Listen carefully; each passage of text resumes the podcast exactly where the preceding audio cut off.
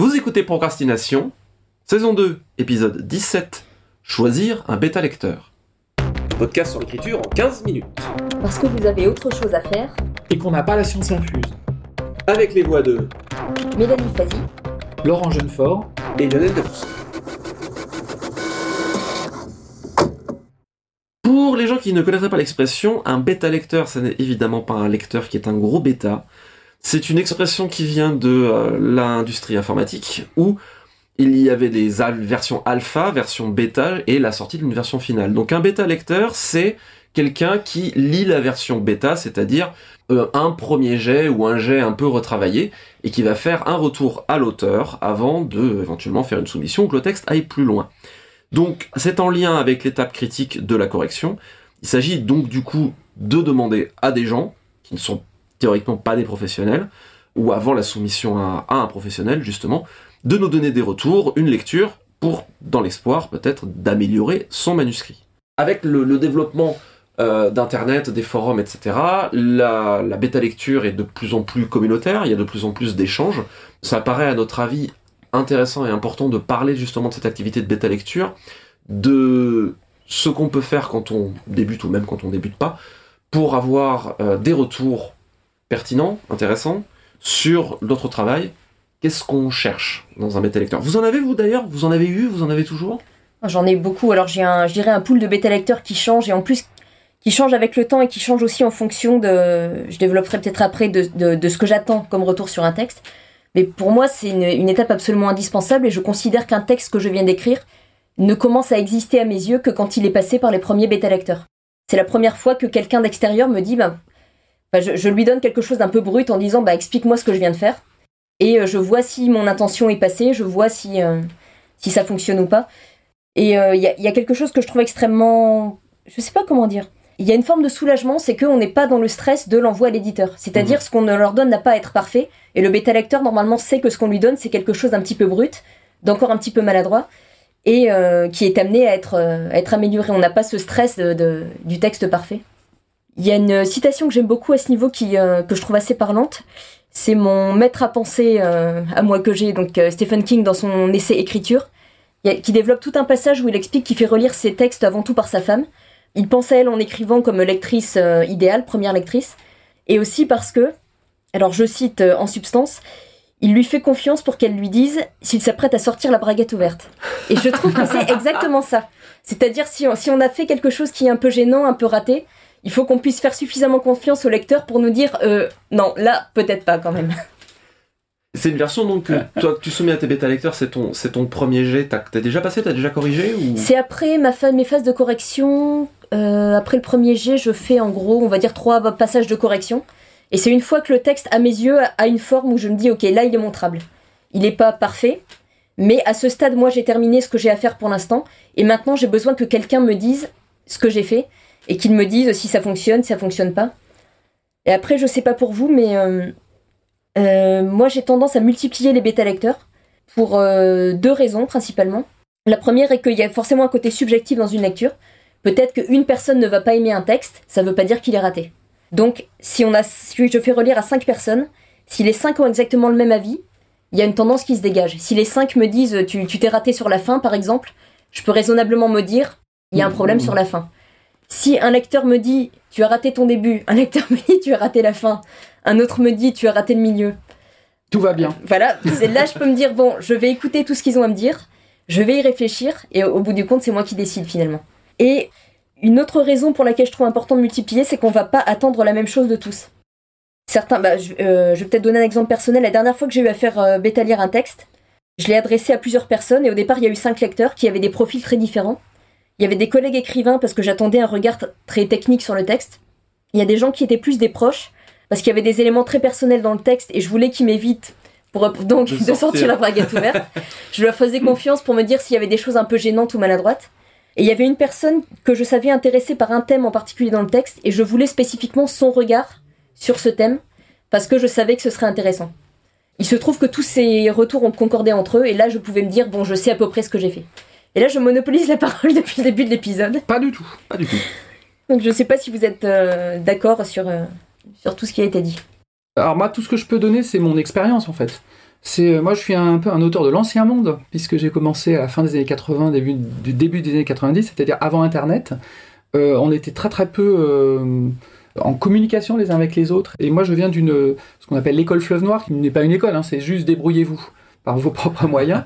C'était un peu le. C'est l'école de la vie. Voilà, exactement. Alors il y a un certain nombre d'auteurs comme Jean-Claude Dugnac, Ayerdal, etc qui ont été les, les bêta-lecteurs des uns et des autres. Ils ont formé une, une sorte de communauté d'auteurs où ils se passaient leurs textes, ils se les commentaient, ils ont, ils ont comme ça euh, grandi, entre guillemets, ensemble. Et là, je pense qu'il n'y a pas meilleure communauté de bêta-lecteurs que de, des apprentis écrivains, Oui. et des écrivains euh, déjà confirmés pour certains d'entre eux. Moi, pour le coup, j'étais pas du tout dans cette communauté-là, donc euh, moi j'ai commencé vraiment tout seul. Pour moi, ça a été une, école d'autonomie, y compris euh, à ce niveau-là, et euh, je dois dire que j'en ai pas mal souffert. Moi, ça m'a retardé dans ma maturation d'auteur. Donc moi, personnellement, j'estime qu'un bêta-lecteur, c'est vraiment essentiel, absolument essentiel, parce que en tant qu'auteur, notre premier devoir, c'est d'oublier le lecteur quand on écrit. Parce qu'on est soi-même et on doit vivre l'aventure de l'intérieur, qui implique en fait de ne pas se préoccuper du lecteur, justement. Alors, euh, j'ai un côté Stephen King, tu me l'as appris, euh, Mé- Mélanie, puisque ma, ma, ma euh, compagne me, me lit depuis 25 ans. Et c'est ma bêta lectrice euh, depuis 25 ans. Et c'est elle qui me permet de sortir la baguette fermée au propre comme au figuré. Mhm. Pour moi, en fait, un bêta lecteur, donc j'en ai pas eu, enfin, en dehors de Florence. J'en ai de temps en temps, mais en fait, ça reste assez rare.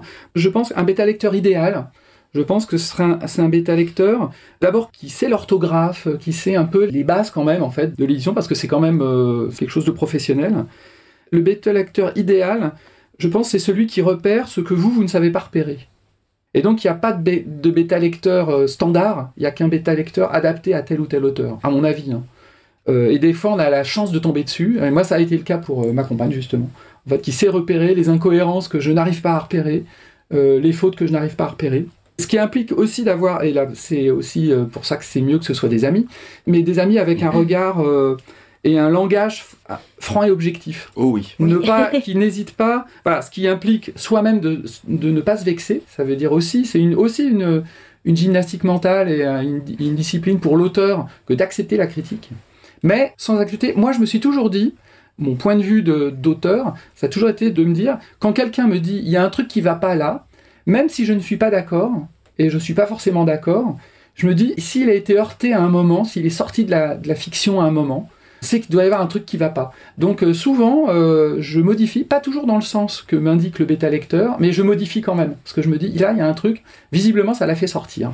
Ce qui implique aussi d'avoir un bêta lecteur qui connaît les codes du genre. C'est quelqu'un, je pense, il vaut mieux avoir quelqu'un, au moins qui connaisse, parce que ça m'est déjà arrivé d'avoir un bêta lecteur qui, qui s'est déjà euh, empêtré en soulevant des trucs qui n'étaient pas des fautes, en fait. Qui étaient juste l'application de codes qu'il ne connaissait pas, et finalement, c'est un peu une perte de temps pour tout le monde.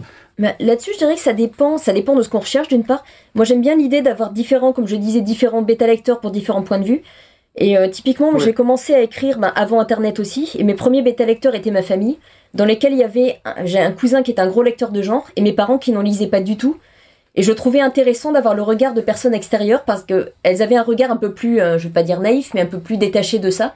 Elles pouvaient me dire si, si le texte était accessible en dehors des genres. Et j'aime bien le fait de pouvoir aussi avoir un regard de lecteur, un regard d'écrivain plus acéré, je dirais, ou on peut aussi vouloir avoir un, un regard plus détaché, voir si quelqu'un qui est loin de ce qu'on écrit adhère aussi. Tout dépend de ce qu'on attend. Je dirais qu'il faut savoir ce qu'on attend d'un bêta-lecteur. Tout à fait. Oui, puis peut-être aussi euh, qu'il faut changer de bêta lecteur de temps en temps, euh, parce que non mais non, Faut le remplacer comme une voiture. oui, pas- non mais peut-être parce que on apprend de ces Oui. bêta lecteurs et donc on finit par corriger les défauts qui sont souvent vus par tel bêta lecteur et donc euh, on finit par s'y adapter et au bout d'un moment le bêta lecteur, j'allais dire qu'il a fait son job.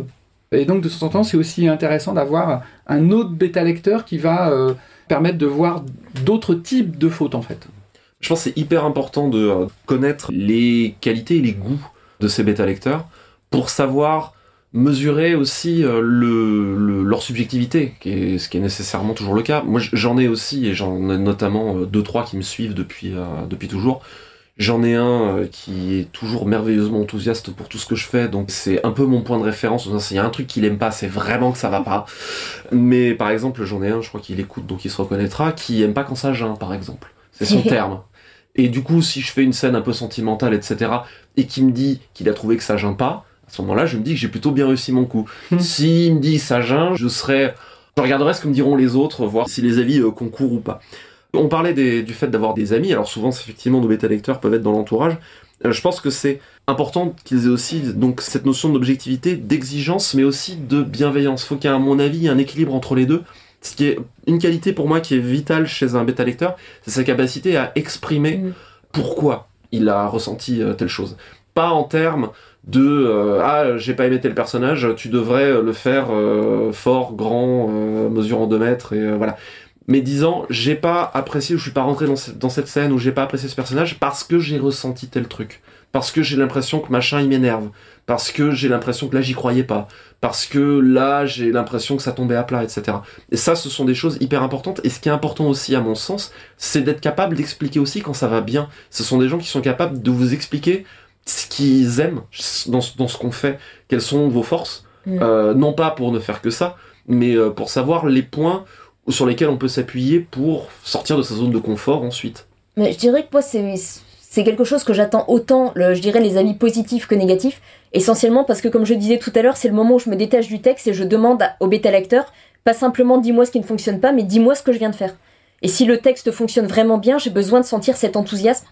J'ai besoin de sentir si la réaction en face est à peu près celle que j'essayais de provoquer. Et c'est vrai que si on ne s'attarde que sur les fautes, je vais avoir envie d'aller jeter mon... Non, mais en tout cas, c'est c'est la première euh, explication de texte qu'on fait. Oui. C'est ça qui est, le, le- je pense, le plus important en fait. C'est l'ouverture, c'est la première ouverture de dialogue entre euh, l'auteur et le lecteur. Et ça nous oblige, moi par exemple, ça m'oblige à faire de l'explication de texte. À être très clair avec moi-même. Or, je ne le suis pas, souvent pas du tout quand j'écris le texte. Quand, euh, à la fin du premier jet, il y a une, une bonne partie du texte, je, je l'ai fait euh, sans penser clairement à ce que je faisais. Euh, parce que je suis dans l'histoire et que c'est le sort des personnages qui m'importe. Le bêta lecteur, il va, euh, il va commencer à creuser en fait sur euh, des trucs qu'on a volontairement pas voulu voir. Voilà, c'est la première ligne de dialogue qui s'ouvre entre l'auteur et le lecteur. Mhm, tout à fait. J'essaye de soumettre à mes bêta lecteurs la version la plus aboutie possible. J'essaye de pas me dire je vais tenter tel truc et on va voir si ça passe. Si c'est le cas, c'est vraiment que c'est un truc auquel je crois. J'essaie de considérer mes bêta lecteurs comme mes éditeurs en fait. De manière à me mettre cette pression-là, essayer de fournir le résultat le plus abouti. L'idée étant, maintenant je suis allé, j'ai essayé de faire le maximum de ce que je pouvais faire. Maintenant, aide-moi à aller plus loin, de manière à ce que ensuite je puisse fournir ça à mon éditeur, qui est un professionnel, et qui m'aidera à aller encore plus loin. quoi. Je pense qu'une question qui pourrait être un- un- intéressante à, à traiter vite fait, c'est à quel moment c'est pertinent? Parce que avec les groupes de, les forums, les groupes de lecture, euh, les réseaux sociaux, etc. Les associations comme les associations, voilà. La question se pose, euh, moi je sais que c'est une question qu'on me pose euh, assez fréquemment, quand est-ce que c'est pertinent de le faire? Pas mal d'auteurs veulent avoir un retour le plus vite possible sur leur production, peuvent publier sur des blogs, il y a le cas de réseaux comme Wattpad, etc. Qu'est-ce que vous pensez de cette pratique? En fait, je sais pas parce que moi je suis devenu pro tout de suite en fait. Donc je suppose que euh, c'est euh, tout dépend de votre personnalité. Euh, je pense qu'il y a des auteurs qui ont besoin d'être seuls. Moi, c'est mon cas. hein. J'ai besoin d'être seul avec moi-même le plus longtemps possible quand j'écris.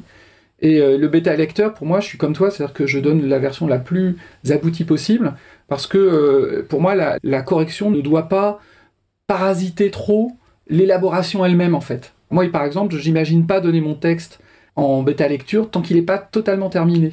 Euh, parce qu'il ne faut pas qu'il y ait, pour le coup, d'interaction entre, entre l'auteur et le lecteur, au moins avant que l'histoire soit finie, quoi. J'ai plutôt la même démarche et en, plus ce besoin de savoir précisément à qui j'adresse, pour toutes les raisons qu'on a détaillées tout à l'heure. J'ai besoin de savoir qui est le bêta lecteur, qui j'ai choisi spécifiquement. Et l'idée de le faire relire plutôt par une communauté ou par quelque chose d'un peu plus vaste, moi me bloquerait plutôt. Mais après, je conçois tout à fait qu'il y a un effet d'émulation, peut-être euh, surtout pour des auteurs débutants qui n'ont pas forcément de contact avec d'autres écrivains. Je trouve que c'est des outils formidables. Après, euh, de la même manière que Laurent, j'ai pas l'expérience pour en parler. Je suis du même avis que vous, en fait. Je trouve ça, par exemple, des, des cercles de lecture comme après le nanovrimo ou ce genre de choses, ça peut être effectivement des effets d'émulation, mais forcément, si j'ai posé cette question, j'ai une idée derrière la tête. Moi, j'aimerais juste donner une, voilà, une mise en garde vis-à-vis de cette pratique-là, parce que il me semble que derrière le risque de vouloir demander un retour au plus vite, en fait, je parle d'expérience, là, il peut y avoir, en fait, derrière, non pas l'envie d'avoir un retour sincère et véritable sur ce qu'on a fait, mais une forme de se rassurer. Une manière d'avoir le retour le plus vite possible. Derrière, ça peut vouloir dire, dites-moi que c'est bien. Validez ce que je viens de faire parce qu'au fond de moi, j'en suis pas sûr. Évidemment, je dis pas que tous les gens qui demandent un retour rapidement font ça, mais je pense que c'est une question qui peut être pertinente de se poser.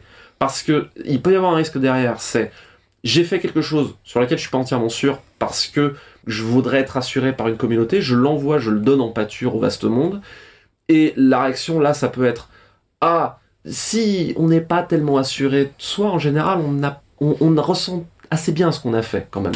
Donc viscéralement ça peut être juste. Et donc du coup on peut se prendre des retours critiques qui peuvent casser en plus, d'autant plus le moral parce que c'était pas ce qu'on cherchait, on cherchait à être assuré. L'effet pervers encore plus, ça peut être Ouais, je vous ai envoyé un truc qui était pas abouti, mais vous m'avez dit que c'était bien, vous avez décidément pas de goût. donc, euh, donc voilà, c'est juste un petit mot en passant en disant avant d'envoyer quelque chose à la soumission, l'idée est pas d'être dans le, la tour d'ivoire de l'auteur, l'idée est toujours de permettre à l'auteur de grandir de la manière dont il a besoin et qui ne le casse pas tout simplement son moral. Écrire est un truc éminemment personnel et qui peut euh, euh, rendre un peu... euh, voilà, on, se met à nu, des fois on sent même la barrière ouverte. Donc l'idée est évidemment pas de se casser les jambes, mais de continuer à travailler dans le plaisir et surtout, moi ce que je voudrais pas voir arriver tout simplement derrière, c'est que je vois parfois des auteurs qui donnent, des auteurs qui sont en formation, qui voulaient avoir un retour le plus vite possible et qui sont un peu cassés par les retours qu'ils reçoivent.